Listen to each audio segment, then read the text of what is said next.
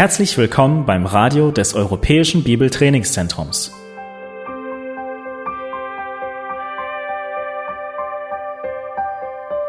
Unser Anliegen ist, dass der folgende Vortrag Sie zum Dienst für unseren Herrn Jesus Christus ermutigt.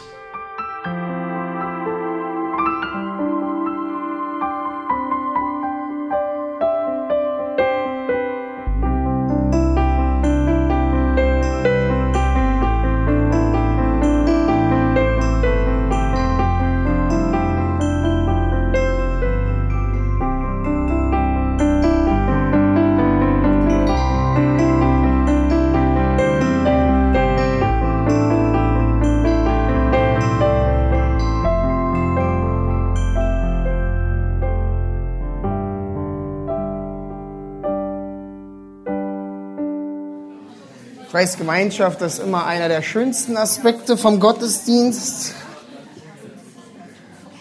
Und vielleicht würden manche sogar abstimmen und sagen, lasst uns die Predigt ausfallen lassen, einfach weiter quatschen. Dann kommt noch Kaffee und Kuchen dazu und dann sind wir glücklich. Aber wir sind ja hier, um Gottes Wort zu hören, als das Zentrum unseres Gottesdienstes. Und so wurde ich erinnert ähm, bei der Vorbereitung für unser Thema heute, dass vor 200 Tagen ungefähr haben wir mit der Betrachtung vom Titusbrief angefangen. So, Zeit vergeht schnell, das wissen wir alle. Und ähm, als ich gestern Theo meinte, wir sind beim Titusbrief schon am Ende, er meinte, Mann, ihr wart ja diszipliniert. Und ähm, Thomas meinte, ja, hurra. Ich habe ge gehofft, dass der Titusbrief noch ein paar Kapitel mehr hat, weil er so viel Freude gebracht hat. Ich hoffe, ihr hattet auch sehr viel Gnade und Segen erfahren dürfen durch die Betrachtung. Und es war kein Zufall, dass wir am Anfang der Gemeindegründung, in der Anfangsphase der Gemeindegründung, diesen Brief zusammen mit euch betrachten wollten. Denn dieser Brief, genauso wie die anderen Pastoralbriefe, der erste und zweite Timotheusbrief, zielt so wunderbar auf das Miteinander in der Gemeinde ab. Er zielt auf die Beziehung in der Gemeinde ab. Als auch mit, also mit den Mitgliedern in der Gemeinde, als auch mit dem Rest der Welt. Und es geht im Titusbrief um Beziehung, die Beziehung zu Gott und seinem Wort und die Beziehung zu den Leitern mit den Rest der Gemeinde, als auch die Mitglieder oder die, der, die Teile der Gemeinde untereinander und dann die Beziehung zum Rest der Welt als Zeugnis von dem heilbringenden ähm, Gott. Und das sehen wir im ganzen Brief hindurch und auch bis zum letzten Abschnitt in Titus 3, 12 bis 15. So ein Abschnitt, den man gerne überspringt, wenn man so seinen Bibelleseplan hat, kommt man so zu den Abschlussgrüßen, liest die meistens so schnell durch und dann ist das Buch auch schon abgeschlossen. Doch wir werden sehen, wie viel hier in diesen ähm, kurzen Versen drin steckt. Aber wenn wir nochmal durch diesen Brief hindurchfliegen, ja, einfach nochmal so am Abschluss uns erinnern, was haben wir eigentlich alles gesehen und gelernt. Da sehen wir gleich in Kapitel 1, am Anfang des Briefes, sehen wir die klare Botschaft der Gnade Gottes. Wenn ihr nochmal zurückgeht und schaut, sehen wir am Anfang diese Gnade Gottes, die uns vor Augen steht von unserem Retter und unserem Herrn, unsere wichtigste Beziehung in unserem Leben. Und auch dann sehen wir, wie die, diese Beziehung zu Gott gefördert wird, gestärkt und ausgerichtet von den Leitern der Gemeinde, zu denen Paulus am Anfang, also zu Titus, direkt am Anfang spricht als das wichtigste Element der Gemeindestruktur die Leiter, die untadelig sein sollen, Mann einer Frau, gläubige Kinder haben, vorbildliche Haushalte an allen Bereichen ihres Lebens und indem sie treue Verkündiger des Wortes Gottes sind, der einen gesunden Lehre.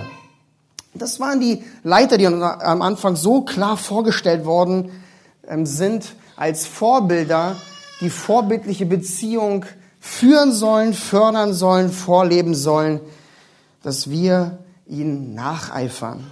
Auch die Leiter sind eben auch gefordert, wie wir es in Kapitel 1 am Ende gesehen haben, diese Beziehung zu überwachen in der Gemeinde, weil immer wieder schlechter Einfluss und Feinde, falsche Lehrer sich in die Gemeinde schleichen und versuchen, Glieder wegzuziehen. Deswegen ist hier am Ende von Kapitel 1 auch eine Warnung vor falschen Beziehungen. Und im direkten Kontrast sehen wir dann in Kapitel 2, was wir gesehen haben vor einigen Wochen, die gesunden Beziehungen in der Gemeinde. Die be gesunden Beziehungen in allen Generationen, Altersstufen durchweg im direkten Kontrast zu den falschen Beziehungen. Das ist der Aufruf hier in diesem Titusbrief zu Gott verherrlichenden Beziehungen. Und das sind die guten Werke, die wir durchweg sehen und die wir heute auch im Abschnitt sehen werden, zu denen wir immer wieder aufgefordert werden. Und Paulus macht immer wieder so deutlich in diesem Brief, dass alles, was wir tun, alles, was in der Gemeinde geschieht, alles, was in der Gemeinde nur möglich ist, durch die Gnade Gottes möglich ist, was er immer wieder, immer wieder zum Ausdruck bringt und besonders am Ende von Kapitel 2, den Anfang von Kapitel 3, was wir gesehen haben, den wir in Kapitel 3, was wir die letzten zwei Sonntage gesehen haben, auch als Warnung, aber auch als Zeugnis vor einer sündigen und gefallenen Welt ausleben sollen. Und darum geht es im Kurz in diesem wunderbaren Brief. Die Beziehung zur Ehre Gottes als ein Zeugnis vor der Welt. Und damit zeigt uns dieser Brief eigentlich, wie ich mir gedacht habe, auch den Herzschlag der Eckstein-Gemeinde auf. Denn hier in der Eckstein-Gemeinde geht es wirklich darum, dass wir die Ausrichtung haben, Gott in allen Dingen zu verherrlichen durch seine überwältigende Gnade, die wir erleben durften in unserem Leben, indem wir einander zurüsten, so dass wir alle mehr und mehr in das Vorbild Jesu Christi umgewandelt werden. Das ist unsere Ausrichtung, unser Kern. Und dann noch, indem wir diese Gnade Gottes allen Menschen verkündigen. Das ist in kurz, könnte man sagen, die Eckstein-Gemeinde, der Herzschlag unserer Gemeinde. Und das zeichnet auch den Dienst von Paulus aus. Wenn man Paulus Dienst betrachtet, hat er genau diese gleiche Ausrichtung. Und wenn wir das noch gezielter sagen wollen, einige kennen, dass ich dieses Thema überaus liebe, wenn wir das noch gezielter sagen wollen als einfach nur Beziehung, die wir führen sollen in der Gemeinde, die Schrift ist auch sehr genau, dann spricht der Titusbrief über Jüngerschaftsbeziehungen. Nicht alleine nur Beziehung, Beziehungen haben wir viele, aber wirklich gezielte, bewusste Jüngerschaftsbeziehungen. Das werden wir in Titus 3, 12 bis 15 so klar sehen. Und ihr habt im Wochenblatt ja schon den Titel der Predigt heute, der Herzschlag der Gemeinde, ausgelebte Jüngerschaft. Und dieser letzte Abschnitt hier in Titus 3, 12 bis 15 zeigt uns drei Wahrheiten, wie ausgelebte Jüngerschaft aussehen sollte. Drei Wahrheiten über ausgelebte Jüngerschaft. Doch bevor wir zu diesem letzten Abschnitt kommen, ich möchte ganz kurz, dass ihr mal schaut. Ihr habt ja diesen letzten Abschnitt vor Augen, so ein bisschen. Aber wenn wir nochmal zurückgehen, nochmal zurückgehen, also zu Kapitel 1. Es ist ganz spannend zu sehen, dass der Brief, so wie er angefangen hat, auch wiederum endet. Wenn wir die ersten fünf Verse sehen, wie ich schon gesagt habe, sprechen sie hauptsächlich über die Gnade Gottes. Wenn wir sagen, das ist A, dann kommt er danach zu B, den Leitern der Gemeinde. Und dann am Ende des Briefes in 12, 13 spricht er über B, den Leitern der Gemeinde und endet dann wieder mit A, der Gnade Gottes. Und dann könnte man sich die Frage stellen, okay, gibt es eigentlich auch ein C? Ja, man hat A, B, C, B, A. Ja, so ein bisschen, das ist ein Chiasmus im Alten Testament, so ein bisschen so ein Stilmittel. Den sieht man hier aber auch ganz schön. Und was ist der Mittelpunkt des Briefes? Und das ist eine Stelle, die wir betrachtet haben aus Kapitel 2, Vers 1. 2 Vers 1 bildet so den Kern, die zentralste Aussage des Briefes, wo Paulus zu Titus sagt, du aber rede, was der gesunde, gesunden Lehre entspricht. Das ist so der Kern, die, die, die Hauptaussage des Briefes, die gesunde Lehre, die alle Wahrheiten offenbart, klarstellt, definiert und auch verbindet. Das ist diese verkündigte gesunde Lehre, die gegen alle ungesunde Lehre spricht damit Menschen, die eine Wahrheit kennenlernen, sie verstehen und dann auch ausleben, so dass Gott am meisten verherrlicht wird.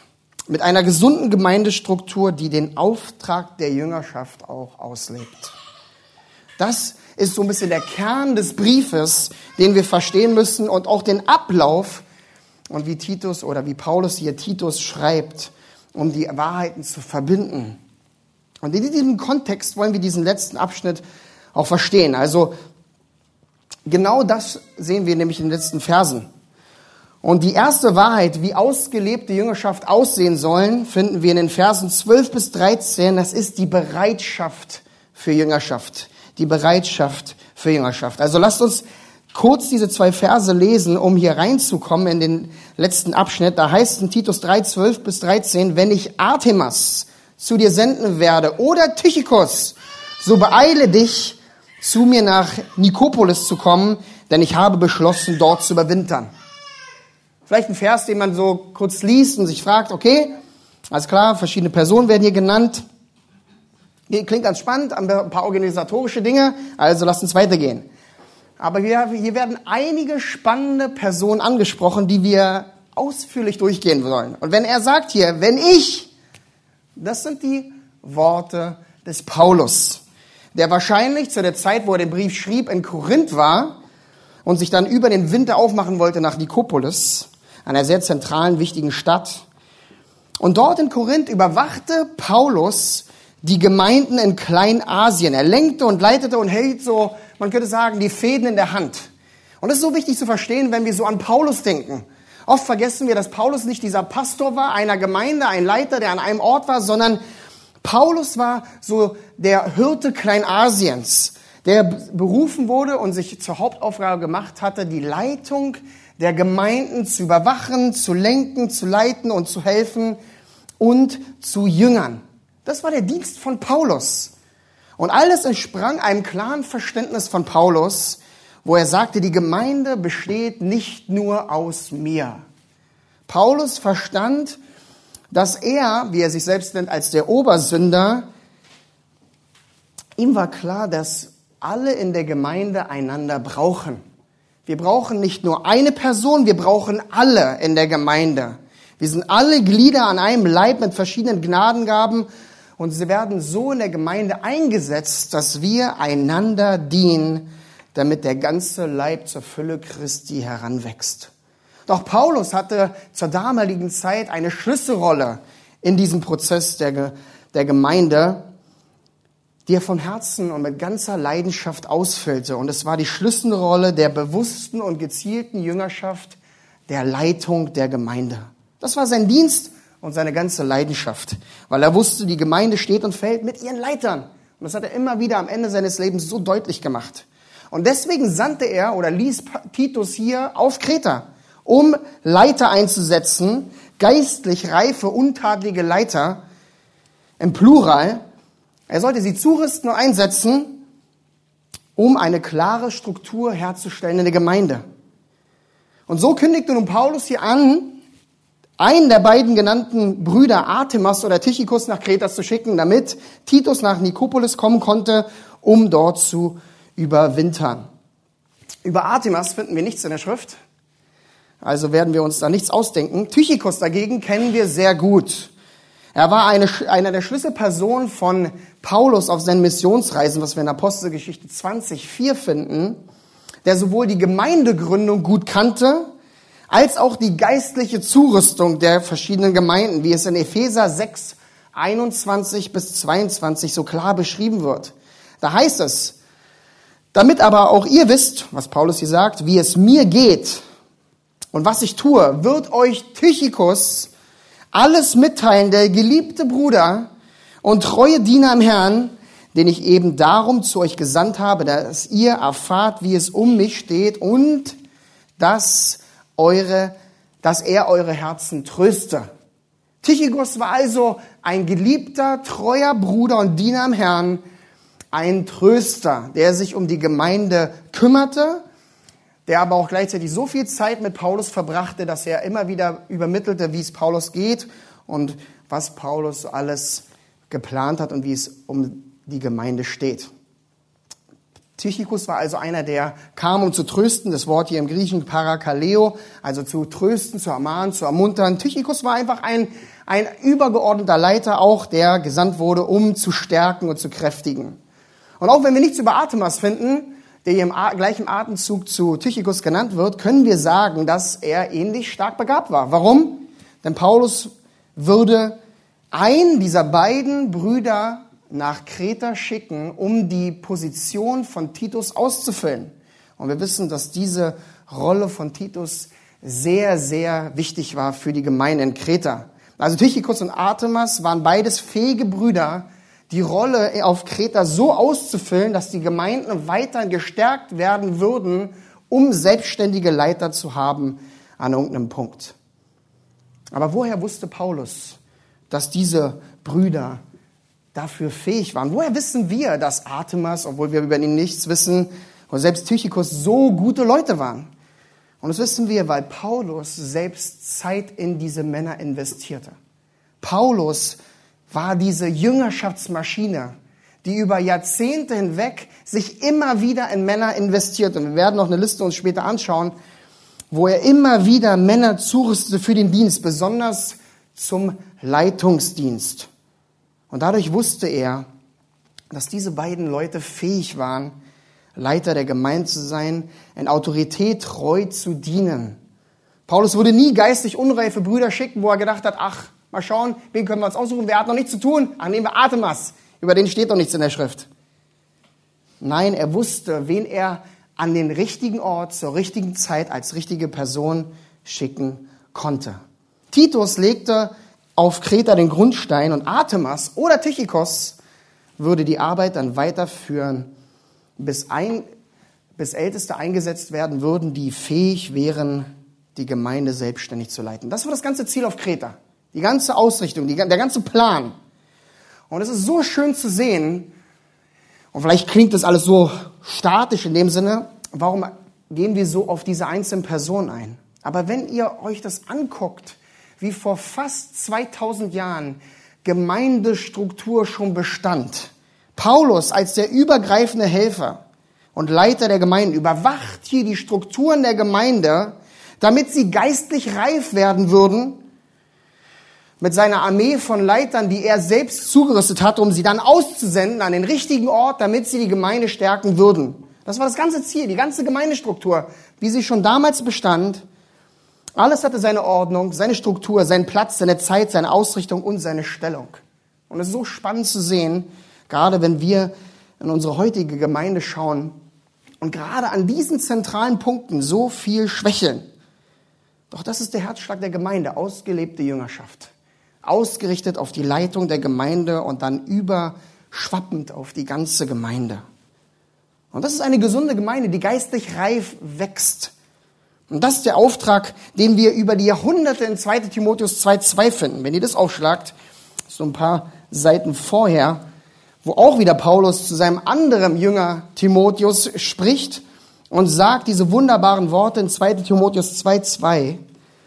Und was du von mir gehört hast, also was du Timotheus von mir Paulus gehört hast, vor vielen Zeugen, das vertraue treuen Menschen an, also von Paulus zu Timotheus zu anderen Menschen und diese Menschen dann, dass sie auch fähig sein werden, andere anzuleiten.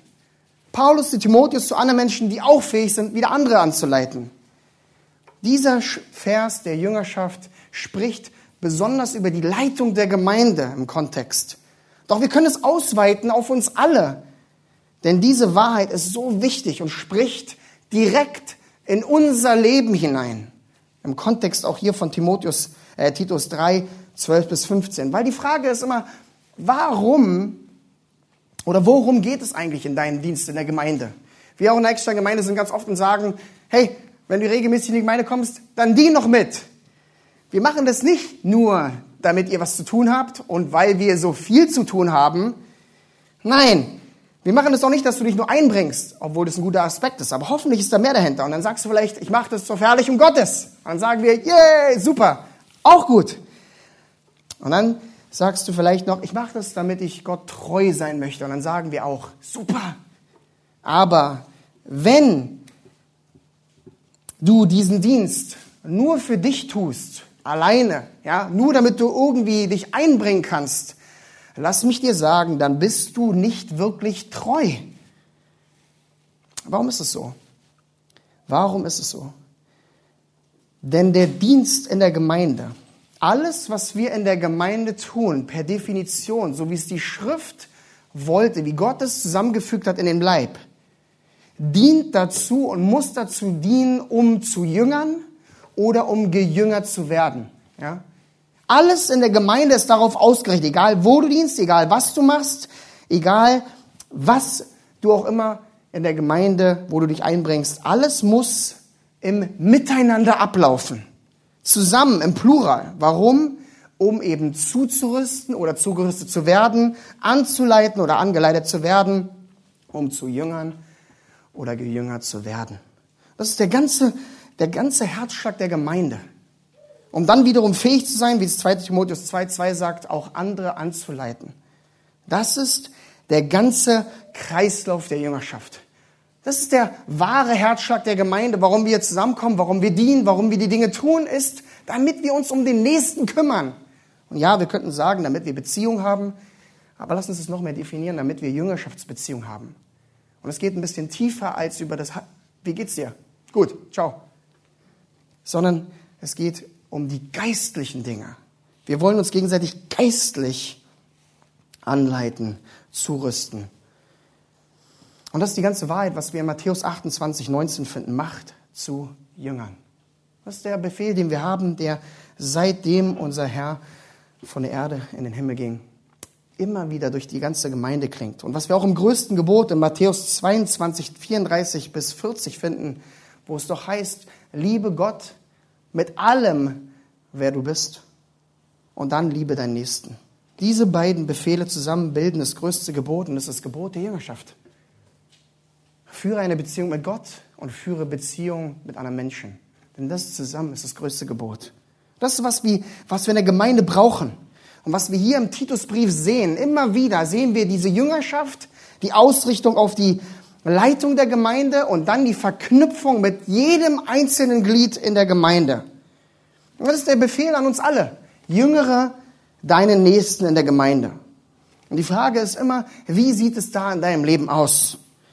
Hast du Jüngerschaftsbeziehungen in deinem Leben? Ja? Frag das immer gerne beim EBTC, bei der Bibelschule. Und die meisten lassen ihre Hände unten und ich frage immer, okay, wie sieht's aus mit deiner Jüngerschaftsbeziehung zu Jesus? Aber wie sehen deine Jüngerschaftsbeziehungen aus mit anderen Menschen? Wann und wie jüngerst du andere Menschen, andere Gläubige in der Gemeinde oder wirst gejüngert? Dienst du mit anderen zusammen? Betest du für sie? Wer redet in dein Leben hinein? Nicht nur darum, wann es wieder zum Sport geht, wie der Urlaub war, sondern wie es in deinem Herz vor sich geht, wie dein geistliches Leben aussieht. Wer spricht wirklich in dein Herz? Und wahre Bereitschaft zeigt sich durch Jüngerschaft. Und darin krankt die Gemeinde heutzutage mit am meisten an der Bereitschaft, sich schleifen zu lassen. Doch Paulus ist, wie ich schon gesagt habe, diese Jüngerschaftsmaschine, die selber so daran interessiert war, geschliffen zu werden und andere zu schleifen. Der sich so verschrieben hatte, geistlich reife Männer heranzuziehen, die fähig waren, sofort einzutreten, als Gott sie berufen hat, wie Herr Artemas oder Tychikos, die sofort loslegen können. Und wir können die Liste durchgehen. Titus, Timotheus, Lukas, Markus, Apollos und so weiter. Wir können die ganze, das ganze Neue Testament durchgehen und sehen, überall hatte Paulus seine Finger drin. Bei den ganzen zentralen Personen in der Anfangsgeschichte der Gemeinde. Aber es geht nicht um die Menge, ja, wir denken immer so daran, wir müssen jetzt hier 15 Jüngern, ja, oder mehr als Jesus, 13. Nein, es geht nicht um die Menge. Es geht aber um, die, um den Inhalt deiner Beziehung, um die Qualität, dass du Beziehungen in deinem Leben hast, wo du weißt, die sind geistlicher Natur. Und vielleicht denkst du jetzt, das klingt auch alles in der Theorie immer so schön, ja. Die Schrift macht es so klar. Wir sehen Paulus als dieses super Beispiel und denken immer, ich, wie soll ich das machen, ja? Wie kann ich ein Tychikus sein. Okay, dann sagen wir, okay, bei Tychikus steht schon viel zu viel in der Schrift. Ja, das werde ich nie schaffen. Dann lass uns, wie kann ich ein Artemas sein? Da steht nichts. Also ist ein bisschen einfacher. Aber wie werde ich zu solch einem Diener in der Gemeinde, der sich nicht nur einbringt, sondern wirklich Interesse daran hat, geschliffen zu werden? Und der Kern, wie du das schaffst, ist, sieh dich selbst als einen Jünger. Sieh dich selbst als einen Schüler, als einen Lernenden und verlerne diese Sicht nie, bis der Herr dich heimruft. Als Schüler zuerst vor Gott, als sein Jünger, um geistlich reif zu werden, aber auch als Jünger und Schüler von den geistlich reifen Menschen um dich herum, die sich in dein Leben investieren, der Leitung der Gemeinde, egal was, egal wer in deiner Nähe da ist, um geistlich sich in dein Leben zu investieren, Sieh dich als Jünger, sieh dich als jemand, der gejüngert werden möchte. Und das ist doch die Einstellung, die wir sonntags brauchen. Wenn man manchmal sagt, ach, die Predigt hat mir nichts gebracht, die Frage ist nicht zwingend oft, wie der Prediger war, sondern wie bereit war mein Herz, zugerüstet zu werden. Und dazu braucht es zum einen Demut, die Bereitschaft, sich unterzuordnen. Dazu braucht es Belehrbarkeit, eine Sache, die man im Alter so leicht verlieren kann. Und dazu braucht es ganze Bereitschaft, die Bereitschaft zur Jüngerschaft. Wir kriegen den Kopf so eingetrichtert unserer Zeit heutzutage, schnell groß zu werden. Ja, alles darauf ausgerichtet. Schule, Ausbildung, Studium, alles darauf, schnell irgendwas zu werden. Ja, schnell Chef zu sein, schnell groß zu sein. Oder die andere, das andere Extrem ist, mach was du willst. Ja, so wie du Bock hast. Aber Leute, das ist nicht die Wahrheit. Auch nicht, wenn, das ist nicht grundsätzlich schlechtes Studium dergleichen. Aber dieses Denken, schnell unabhängig und groß zu sein, das ist nicht die Ausrichtung des Denken in der Gemeinde. Sondern in der Gemeinde geht es darum, ständig zusammen zu sein, sich unterzuordnen, einander zu lieben, zu dienen, zu helfen. Oswald Chambers bringt das auf den Punkt, wenn er sagt, der echte Test eines Gläubigen ist nicht seine Bereitschaft, das Evangelium zu predigen, sondern seine Bereitschaft, so etwas zu tun, wie die Füße anderer zu waschen. Das ist wahre Bereitschaft, etwas zu tun, was als unscheinbar und unwichtig gesehen wird doch das zählt als etwas Großes vor Gott. Und D.L. Moody stimmt mit ein, wenn er sagt, da sind viele von uns, die bereit sind, etwas Großes zu tun. Doch da sind nur sehr wenige, die bereit sind, kleine Dinge zu tun. Doch lasst uns erinnert werden, vor Gott gibt es keine kleinen Dinge, wenn er der Ursprung der Sache ist. Was finden wir zum Beispiel in Markus 10? 43 bis 44. Eine Stelle, die wir so gut kennen. In 45 lesen wir ganz oft vor, dass der Herr gekommen ist, nicht um zu gedient zu werden, sondern um zu dienen und sein Leben zu geben. Aber was steht direkt davor? Und wir kennen die Stellen. Da heißt es, wer unter euch groß werden will, der sei euer Diener. Oder wer von euch der Erste werden will, der sei aller Knecht. Und ich finde, ganz oft machen wir so, ach so, wer groß sein will und der Erste sein will, das ist ja unmöglich. Aber es steht hier gar nicht sondern es wird nur gesagt, sei dir bewusst, wenn du der Erste sein möchtest oder wenn du groß sein willst, dann sei dir bewusst, dass du der Diener aller bist. So ein bisschen die Ansicht für Leiter. Wenn du der Leiter der Gemeinde sein willst, sei dir bewusst, du bist der Diener von allen. Das ist die Perspektive, die wir brauchen. Das ist, was der Herr dir hier sagen will. Wenn der Herr dich begabt hat, irgendwo groß zu sein, irgendwo an der ersten Stelle zu sein, dann sei dir bewusst, Du wirst der Knecht aller sein. Wenn du diese Perspektive nicht hast als Leiter, dann wirst du deinen Dienst verfehlen. Und das ist die biblische Perspektive. Das ist die Perspektive, die wir überall in der Gemeinde brauchen. Sieh dich selbst als Jünger an. Warum? Damit du bereit bist und fähig bist, dich in gleicher Weise in andere zu investieren. Sei also absolut bereit, und die Frage ist, bist du so ein Bruder, der alle Zeit bereit ist, der sich als Jünger sieht? Oder bist du so eine Schwester? Bist du bereit? Nicht perfekt, sondern belehrbar, lernbereit, bestrebt, dem Herrn so in der Gemeinde zu dienen, wie er dich berufen und begabt hat. Und das nicht für dich allein, sondern indem du dich in andere Menschen investierst. Das ist die Perspektive, die wir brauchen die unser ganzes Leben verändern wird. Wenn du dich selbst als dieser Jünger siehst, weil es wird klar definieren und feststellen, mit wem du wirklich Zeit verbringst. Wer wirklich Einfluss in dein Leben haben soll. Ja, diese Perspektive wird dir sogar bei der Frage helfen, wen soll ich eigentlich heiraten? Weil auch dein Ehepartner großen Einfluss hat auf wer du bist in deinem Alltag. Artemas und Tychikos waren diese treuen Diener am Herrn, die uns hier vorgestellt werden in diesem Vers 12. Sie waren bewährt durch die Zurüstung von Paulus, der klare Frucht in ihrem Leben sah, die Fähigkeit zu leiten, zu dienen und der Gemeinde auf Kreta so zu helfen, wie es notwendig war. Sie waren beide voll hingegeben für den Dienst mit dem Fokus, das Evangelium zu verkündigen und Gott zu verherrlichen. Das war der ganze Jüngerschaftsbefehl, den Paulus hier auslebte mit diesen zwei Männern. Sie hatten einen Sinn, ein Ziel, Christus und seine Verherrlichung. Doch eine Person, das ist ganz interessant hier, wenn wir die Person durchgehen von Vers 12 und 13, eine Person haben wir hier außen vor gelassen. Und die ist, wer? Titus. Oder? Titus, wie, wie muss sich Titus gefühlt haben? Er kriegt den Brief, ja, alles ist ganz schön, Titus, ja, dein, dein Dienst und was du alles tun musst. Und dann sind die Schlussworte, du bist abgezogen. Öffentlich wird gesagt, ich soll hier weg. Wieso? Weshalb? Warum? Ja, kennen wir doch. Ich bin noch nicht fertig. Ja, wer bist du denn, Paulus? Was kannst du mir sagen? Ich bin doch eigentlich hier der Oberleiter. Leute, das zeigt keine Bereitschaft für Jüngerschaft. Und es war nicht Titus Herz, sondern es zeigt die Rebellion gegen Jüngerschaft, wenn du so denkst. Denn wahre ausgelebte Jüngerschaft vertraut der anleitenden Person in Demut, in Bereitschaft, in Unterordnung. Wahre ausgelebte Jüngerschaft erkennt die eigene Austauschbarkeit an. So ein wichtiges Wort. Wahre, ausgelebte Jüngerschaft erkennt an, dass man nie vollständig, komplett fertig und perfekt ist, solange man auf dieser Erde ist. Und das muss unsere Einstellung sein, so wie Titus hier.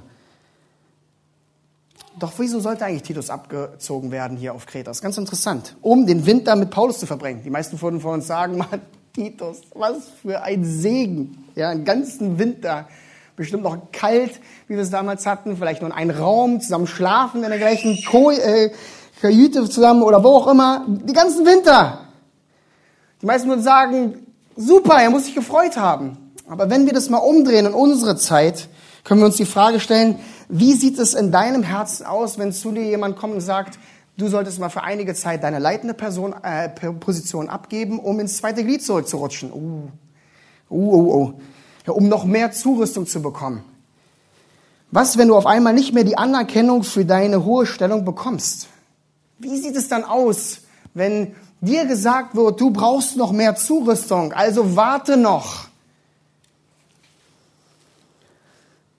Titus hatte ein williges Herz, ein Herz der Bereitschaft, ein Herz der Jüngerschaft. Er ging dorthin, wo er am meisten gebraucht wurde, wo er am meisten Zurüstung bekam wo er am meisten von dem Herrn gebraucht wurde. Und die Frage ist, hast du ein solch williges Herz? Wie Titus, folgst du dem Herrn, damit es seinem Reich dient, oder folgst du der Welt? Und darauf kommt es im Leben an. Und es wurde mir auch im Urlaub, als ich ein bisschen Kontakt hatte mit anderen Gläubigen, so bewusst und, und es ist so was ganz Typisches wir machen. Wir sind so oft so fixiert auf die Welt, oder? Was wir, was wir alles brauchen, Geld und Ausbildung und Arbeit und alle Dinge. Und es hat alles seinen Platz. Aber wir sind so oft so fixiert auf diese weltlichen Dinge. Gerade wenn wir unser Leben planen, ja, wir müssen Kinder kriegen, und, und brauchen wir noch Geld und, und wer verdient am meisten von uns? Doch wenn wir ab und zu mal stehen bleiben, uns wieder in Erinnerung rufen, warum sind wir eigentlich auf dieser Erde? Was ist eigentlich unser Auftrag hier? Ist es, die Ordnung der Welt einzuhalten, indem wir Haus, Auto, Boot, ja, Hund? Nein. Aber die, die Dinge einzuhalten mit Arbeitsstudium? Oder sind wir hier, um dem Wort zu gehorchen? Egal, was es heißt dem Wort zu gehorchen, wenn es um Stellung, um Arbeit, um Ausrichtung, um alles geht im Leben. die Frage ist, triffst du deine Entscheidung in deinem Leben im Hinblick auf das ewige Reich oder auf das weltliche Reich? Wenn wir unsere Perspektive, und es ist ganz normal manchmal, wir sind so, so drinnen in diesem Ablauf der Welt, dass wir das manchmal verplanen, brauchen wir diesen Moment, wo wir atmen und zurücklehnen und sagen, okay, eigentlich bin ich zwar in der Welt, aber nicht von der Welt. Und wie weit diese Bereitschaft der Jüngerschaft hier, was wir in Titus 2, äh, 3 sehen, dann geht, finden wir anhand von der zweiten Wahrheit der ausgelebten Jüngerschaft, die Hingabe der Jüngerschaft. Das finden wir in Vers 13. Seht ihr? Das war nur Vers 12. In Vers 13 heißt es, die Hingabe der Jüngerschaft, Zenas, den Schriftgelehrten und Apollos, schicke eilends voraus, und lass es ihnen an nichts fehlen. Über Zenas wissen wir wieder nichts, außer dass er ein christlicher Anwalt war, ein Experte des römischen Gesetzes war. Doch Apollos wiederum kennen wir auch sehr gut. Er war ein Jude aus Alexandrien, gebürtig. Nach Ephesus kam er dann später, ein beredender Mann, der mächtig war in den Schriften, wie es Apostelgeschichte 1824 sagt, über ihn. Er war ein sehr bekannter und begabter Bruder, besonders in Korinth. Und er wird im Korintherbrief im ersten in einem Atemzug oft mit Paulus und Petrus genannt. Also ein sehr, sehr begabter Bruder. Und diese beiden Brüder, Zenas und Apollos, waren anscheinend diejenigen, die den Brief von Paulus an Titus nach Kreta überlieferten. Beides fähige, bewährte Brüder, die unglaublich begabt waren, von Paulus selbst zugerüstet für den Dienst an der Gemeinde. Und diese beiden Brüder kommen nun nach Kreta, um diesen Brief zu übermitteln. Und Paulus gibt hier Titus die Anweisung, die beiden sofort wieder loszuschicken, zu ihm zurück und sie mit allen auszustatten, was noch nötig war, damit sie keinen Mangel haben. Paulus ermahnt also hier Titus und sagt, kümmere dich um deine Brüder am Wort. Darum geht es um finanzielle Dinge, Proviant, egal was es ist. Versorge sie, damit sie erstens sofort wieder zurückkommen können, so schnell wie möglich zu mir zurückkommen und keine Probleme haben auf den Weg, damit sie ungehindert das Wort verkündigen können und nicht irgendwie halten müssen über Wochen. Paulus, der Hirte und Leiter der Gemeinden in Kleinasien, sagt hier, Titus, du hast eine Verantwortung gegenüber anderen Leitern in der Gemeinde. Im Griechischen steht hier sogar noch, du sollst dich hingebungsvoll, aufopfernd um sie kümmern. Paulus erinnert hier Titus und sagt, da ist kein Neid, keine Rivalität zwischen euch. Ihr seid alles Leiter von der einen Gemeinde. Ihr seid ein Team und sollt alle Zeit bereit sein, einander zu helfen in der Liebe des Christus. Das ist unsere Verpflichtung, unsere Berufung, denn es geht nicht um mich, sondern es geht um die ganze Gemeinde. Und das ist eine so wunderbare und wichtige Botschaft in der Gemeinde heutzutage, weil wenn wir in Gemeinden sehen, und manchmal die Rivalität unter Gemeinden oder die Zerstrittenheit von Gemeinden, fängt es oft bei der Leitung an und rieselt runter zu allen Gemeindegliedern. Wenn aber die Leitern, die Leiter von Gemeinden verstehen, dass sie verbunden sind im Herrn als ein Team, wird sich die Verbundenheit auf alle Glieder überfließen lassen, wie wir es in Vers 14 sehen. Da kommt dann Paulus von den Leitern zu jedem in der Gemeinde und da heißt es, die unseren sollen aber auch lernen, zur Behebung der dringenden Nöte eifrig gute Werke zu tun, damit sie nicht unfruchtbar sind. Also hier spricht nun Paulus erst zu den Leitern und dann spricht er zu jedem Glied in der Gemeinde. Jeder in der Gemeinde soll hingegeben sein. Jeder in der Gemeinde soll für jeden da sein. Das sind die gesunden, guten Werke, die guten Werke, die Paulus immer wieder im ganzen Brief nennt. In 2 Vers 7, wenn ihr da mal reinschaut, sagt er wieder zuerst zur Gemeindeleitung in allem, also Titus, mache dich selbst zu einem Vorbild guter Werke. Das ist Vorleben. Aber auch wir alle sollen gute Werke verrichten. In, in Titus 3.1 sagt er dann, erinnere sie, die ganze Gemeinde, dass sie sich den Regierenden und Obrigkeiten unterordnen und in Gehorsam sind zu jedem guten Werk bereit. Und Vers 8, glaubwürdig ist das Wort und ich will, dass du dies mit Nachdruck bekräftigst, damit die, welche an gläubig, Gott gläubig geworden sind, darauf bedacht sind, eifrig gute Werke zu tun. Denn zu guten Werken wurden wir erkauft und gerettet, was Vers 14 in Kapitel 2 so klar sagt. Schaut da nochmal rein. Auch wieder die Aufforderung zu guten Werken. Jesus, der sich selbst für uns hingegeben hat, um uns von aller Gesetzlosigkeit zu erlösen und sich für sich selbst ein Volk besonderen Eigentums zu reinigen, das eifrig ist, gute Werke zu tun. Wir sollen eifrig sein, gute Werke zu tun. Das Wort eifrig spricht von einer Verwalterschaft über die eigenen Güter, die eigenen Zeit, um fähig zu sein und bereit zu sein, gute Werke zu tun, hingegeben zu sein, egal was es ist, zu geben, materiell, geistlich. Und das ist hier beschrieben in Vers 14 von Titus 3, ein fruchtbares Leben. Eine Gemeinde mit einem guten Zeugnis vor der Welt ist eine fruchtbare Gemeinde. Denn ein fruchtleeres Leben ist einfach kein Zeugnis.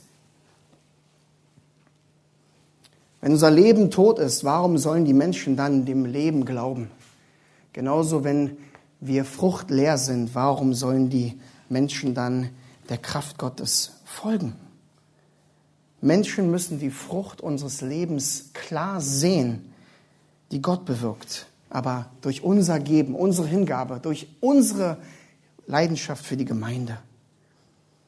Und das sehen wir dann, dass dann die Kraft Gottes leuchtet, was Matthäus 5,16 so deutlich sagt. Hört kurz zu. Da heißt es in Matthäus 5,16, so soll euer Licht leuchten vor den Leuten, dass sie eure guten Werke sehen und euren Vater im Himmel preisen. Wahrer Glaube wird in guten Werken sichtbar und wird Gott preisen. John Stott, ein anderer Bruder im Herrn, ergänzt hier und sagt, gute Werke sind unzertrennlich mit der Rettung verbunden, nicht als die Grundlage oder die Mittel zur Errettung, sondern als die Auswirkung und der Beweis deiner Errettung. Paulus macht diesen Aspekt in seinem zweiten Brief auch so deutlich. In 2. Petrus 1, im ganzen Anfang, ab Vers 3, spricht er über die christlichen Tugenden, die wir ausleben sollen, die guten Werke, die wir leben sollen. Und dann sagt er in Vers 7 und 8, die guten, die wichtigen Verse zum Abschluss seiner Liste der christlichen Tugenden sagt er, in der Gottesfurcht aber die Bruderliebe, in der Bruderliebe aber die Liebe, also die Liebe von der Hingegebenheit zueinander. Und dann Vers 8, denn wenn diese Dinge, also die christlichen Tugenden, die guten Werke bei euch vorhanden sind und zunehmen, so lassen sie euch nicht träge noch un fruchtbar sein für die Erkenntnis unseres Herrn Jesus Christus. Gute Werke sind also der Beweis deiner ganzen Erkenntnis von Christus. Und die guten Werke sind hier beschrieben als die Hingabe der Behebung der dringlichen oder notwendigen Nöte. Da sind alle Dinge einbeschlossen. Wir können hier wieder so uns nur so ganz fixieren auf das Geben, das materielle, finanzielle Geben für die Gemeinde, aber alles ist hier einbeschlossen. Die Gemeinde sollte sich um die Brüder in jeder Hinsicht kümmern. Sei bereit, dein Leben und alles, was du hast, für deinen Nächsten hinzugeben und zu investieren. Denn ihr alle seid erkaufte Sünder durch die Gnade Gottes. Ihr seid ein Team, ein Leib. Das ist die Erinnerung hier in Vers 14. Und das bedeutet, dass du dich für den anderen hingibst und nicht nicht damit dein Leben mit Reichtum und Gesundheit überquillt, sondern was ist wahre Frucht? Was ist wahre Frucht in unserem Leben? Wahre biblische Frucht wird gemessen anhand von Menschen. Leute, es ist so wichtig zu sehen. Wahre Frucht sind Beziehungen. Wahre Frucht ist Jüngerschaft. Und deswegen geben wir alles. Alles, wer wir sind, was wir haben, unsere Zeit, unsere Energie für Menschen damit sie Christus sehen, damit sie ihn erkennen als ihren Herrn und Heiland, damit sie ihr Leben dem Herrn und Retter hingeben, ihm ganz folgen und an unserem Vorbild der Hingabe folgen. Steht so klar in Johannes 15,8, hört auch kurz zu. Johannes 15,8 heißt es, dadurch wird mein Vater verherrlicht, dass ihr viel Frucht bringt und meine Jünger werdet. Und das ist ein Leben zur Verherrlichung Gottes. Ein Leben als Jünger, ein Leben in Frucht. Und deswegen geben wir. Deswegen sind wir hingegeben für andere. Und es wird hier im direkten Kontext mit der Leitung der Gemeinde beschrieben. Das ist auch so wichtig. Ein Bereich, der auch so oft vernachlässigt wird. Und Arthur spricht ein paar Wochen über das Geben. Vielleicht er, streift er auch den, das Geben zur Unterstützung der Leitung. Aber es ist so wichtig, dass wir beim Geben der, zur Gemeinde immer wieder die Leitung im Blick haben. Warum? damit die Leitung der Gemeinde weiter ungestört und ungehindert sich dem Wort Gottes zuwenden soll, was auch am Anfang der Gemeinde in Apostelgeschichte so deutlich wird, damit sie weiter Zeit haben, die Gemeinde geistlich zuzurüsten. Und das ist auch so eine Sache, die wir in Deutschland so kränkeln dran, wo wir so viele Gemeindeleiter sehen, die 40, 50, 60 Stunden in ihrem normalen Job arbeiten, dann sollen sie die Gemeinde leiten. Das ist unmöglich. Ich wurde, seitdem ich zurückgekommen, zurückgekommen bin aus Amerika, mit 50 Prozent freigestellt und merke auch, selbst 50 Prozent reichen nicht aus. Und das ist nicht, ja, nicht, mein Lieben, weil wir so viele Pflegefälle in der Gemeinde haben, sondern weil einfach Jüngerschaft und Wachstum viel Zeit brauchen. Ja? Predigten brauchen viel Zeit. Die durch die Predigerausbildung beim EBC gehen, wissen es schmerzhaft. Predigten brauchen Zeit. Gemeinde braucht Zeit. Und wenn wir also in unsere Leiter der Gemeinde uns nicht kümmern, damit sie selber geistlich wachsen können, damit sie selber geistlich dienen und arbeiten an uns, dann brauchen wir uns nicht zu wundern, warum unsere Gemeinde so lauwarm und fruchtleer ist, wie es im nächsten Vers gesagt wird. Und jeder kann sich selber hier prüfen. Und wenn wir unseren Blick dann noch weiter ausweiten und dann unsere Unterstützung für Missionare sehen, einfach diese globale Ausweitung unseres Blickes haben, Leute, wir können teilhaben durch unser Geben und unsere Hingabe der Gemeinde an der weltweiten Gemeinde. Das ist etwas, was normale Menschen einfach nicht haben. Diesen weltweiten Blick, diese weltweite Verbundenheit. Da es in Malachi 3,10 so wunderbar. Bringt den ganzen Zehnten in das Vorratshaus, damit Nahrung in meinem Haus ist. Also bringt den eure Gaben, euer Geben, euer Geld zum Herrn und prüft mich doch darin, spricht der Herr der Herrscher ob ich euch nicht die Fenster des Himmels öffne und euch Segen ausgießen werde bis zum Übermaß. Das ist die Frucht, gemessen an Menschen, die Gott erkennen und sich ihm ganz hingeben. Doch ein wichtiges Wort hier in diesem Vers 14 haben wir wieder ausgelassen. Vorhin war es Titus und hier ist was anderes. Da heißt es nochmal Vers 14, Titus 3. Doch die unseren sollen aber auch lernen, zur Behebung der dringenden Nöte eifrig gute Werke zu tun, damit sie nicht unfruchtbar sind. Okay, welches Wort haben wir ausgelassen? Die unseren sollen aber auch lernen. Das ist ein absolutes Schlüsselwort hier. Das ist vielleicht mein Lieblingswort in dem Neuen Testament. Denn die Wurzel oder das griechische Wort, die Wurzel ist mantano. Und das heißt Jüngern wovon die, das Subjekt Jünger abgeleitet wird. Deswegen geht es hier nicht einfach nur darum, dass die anderen, die Gemeinde lernen soll, sondern hier wird gesagt, wir müssen gejüngert werden, so zu geben und so hingegeben zu sein in der Gemeinde und für unseren Nächsten. Das ist so wichtig zu verstehen. Denn wir wollen aus uns heraus nicht so geben, wie es die Schrift sagt. Wir wollen aus uns heraus uns nicht so investieren in unseren Nächsten, wie es die Schrift sagt, weil wir ich fixiert sind, weil wir oft mehr dazu tendieren, mir muss zuerst gedient werden. Und deswegen brauchen wir Jüngerschaft. Das, wir müssen es lernen, gejüngert werden, was es bedeutet, Werke zu vollbringen in der Gemeinde, die auch wirklich biblisch als gut angesehen werden. Wir müssen gejüngert werden, was ein fruchtbares Leben als Christ wirklich ist. Natürlich wird uns der Geist natürlich anleiten und anreizen. Und doch als die Leitung der Gemeinde haben wir die Verpflichtung zu Jüngern, damit jeder versteht, worum es im christlichen Leben geht. Und das ist so ein Schlüssel hier. Wir brauchen Anleitung und Anweisung zur Hingabe um im Gehorsam zu folgen. Und J.C. Ryle bringt es auch so auf den, Sprung, äh, auf den Punkt, wenn er sagt, Gehorsam ist die wahre Realität eines Christen. Es ist der Glaube sichtbar, der Glaube ausgelebt und der Glaube offenbart. Gehorsam ist die wahre Prüfung der Jüngerschaft unter den Kindern Gottes. Wahre Hingabe, gute Werke, ein fruchtbares Leben sind Teil der Jüngerschaft. Teil der Zurüstung, als Herzschlag der Gemeinde.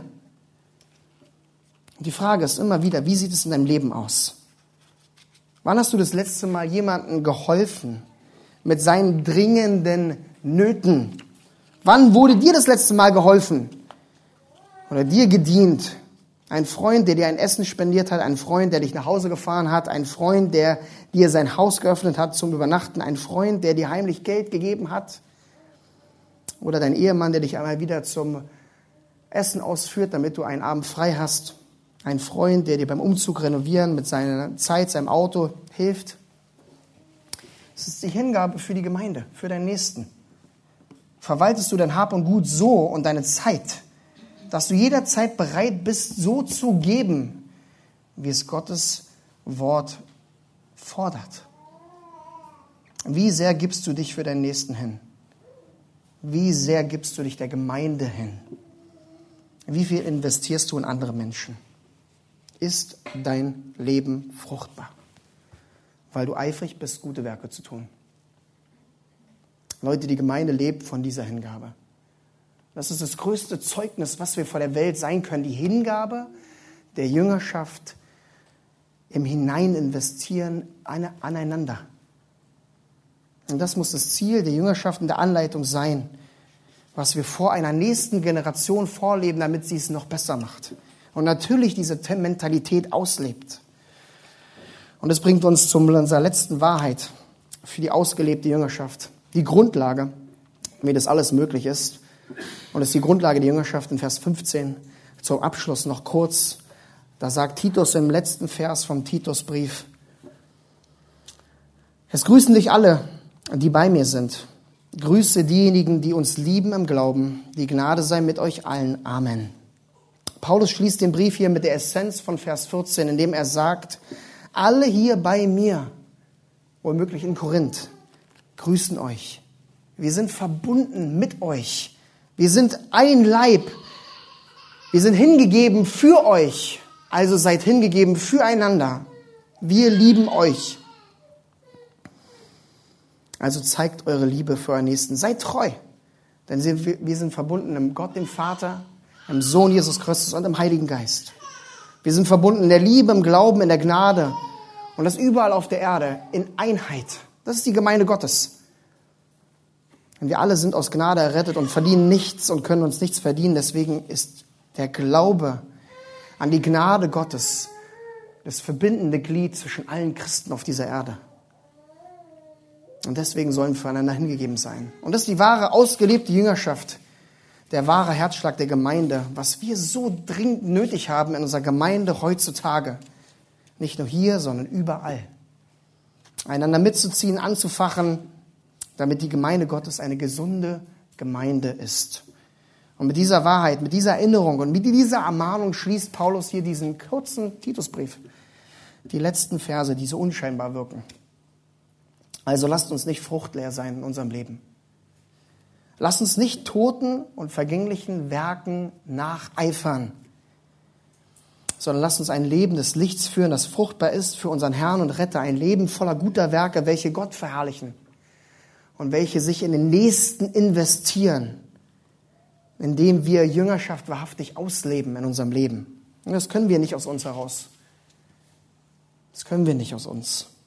Und das wollen wir nicht aus uns heraus. Deswegen brauchen wir Gott, deswegen brauchen wir unseren Herrn, deswegen brauchen wir den Heiligen Geist. Und deswegen brauchen wir, wie es hier so klar heißt, deswegen brauchen wir einander.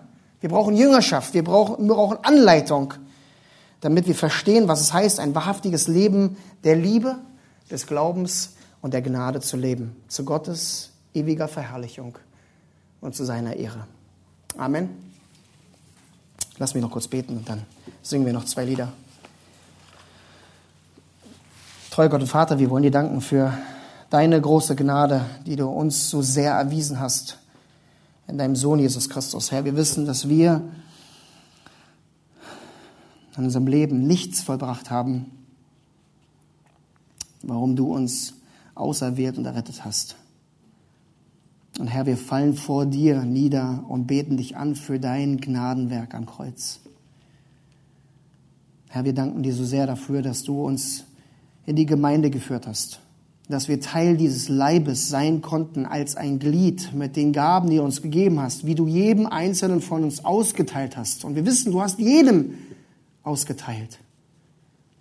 Herr, so rufen wir zu dir und bitten dich erneut auch durch diesen Text, der uns so wunderbar die Beziehung, die Jüngerschaft der Gemeinde aufgezeigt hat, wie es Paulus vorgelebt hat anhand von Titus und er es weitergegeben hat an die anderen Brüder. Herr, bitte schenke, dass wir ein Herz der Jüngerschaft entwickeln und ausleben in unserem Leben, dass wir verstehen, die Gemeinde lebt von der Hingabe, von der Bereitschaft, aneinander zu dienen. Schenk uns die Demut, die Belehrbarkeit, die Unterordnung, dass Menschen in unser Leben hineinsprechen können. Schenke, dass wir immer formbar bleiben in deinen Händen und nie aufhören zu wachsen. Lass es unsere ganze Ausrichtung sein, hier in der Gemeinde und in der ganzen Gemeinde Gottes, wo du uns hingestellt hast. Herr, wir danken dir so sehr für diesen Titusbrief, den wir so sehr betrachten durften, auch mit dem Abschluss gerade. Und wir danken dir, dass du uns immer wieder erinnerst Alles ist es nur möglich, Herr, weil du dich selber so sehr hingegeben hast, weil du Mensch wurdest, weil du dich klein gemacht hast, weil du gedient hast, weil du, als du auf der Erde gewandelt hast, kein Interesse daran hattest, dass du groß wirst, sondern dass du dienst bis zum Tod am Kreuz, um uns diese große Errettung zu erkaufen und zu bewirken. So lass uns eifrig sein, gute Werke zu tun, ein Leben, das fruchtbar ist für dich, als Zeugnis vor der Welt und im Mitziehen aneinander hier in der Gemeinde Gottes zu deiner Ehre. Amen.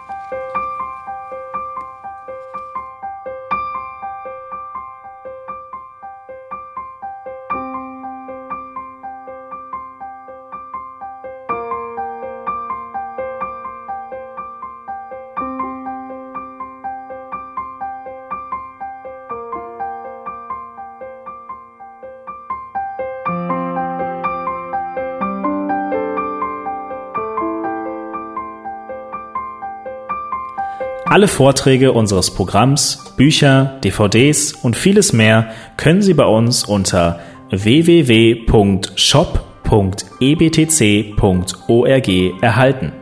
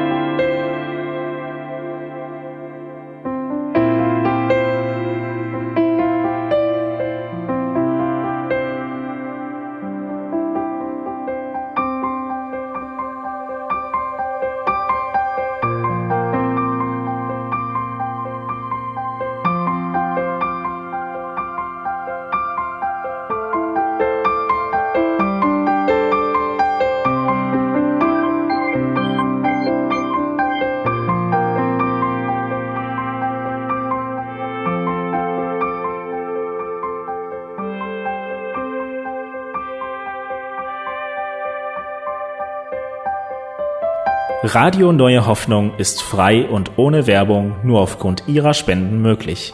Wenn Sie weitere Informationen dazu finden möchten, wie Sie Radio Neue Hoffnung unterstützen können, besuchen Sie die Webseite www.rnh.de.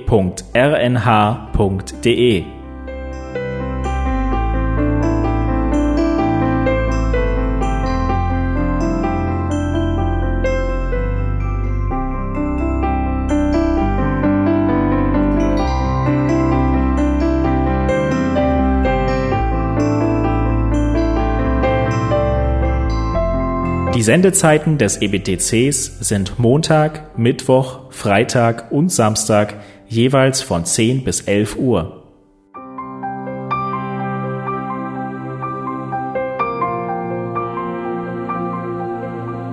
Sie finden uns im Internet unter www.ebtc.org.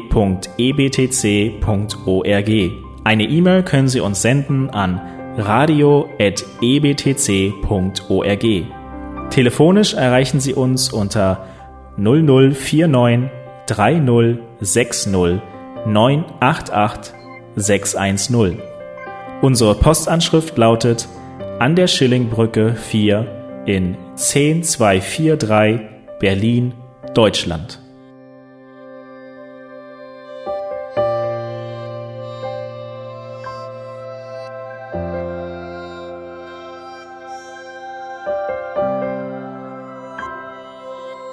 Auf Wiederhören und bis zum nächsten Mal beim EBTC Radio.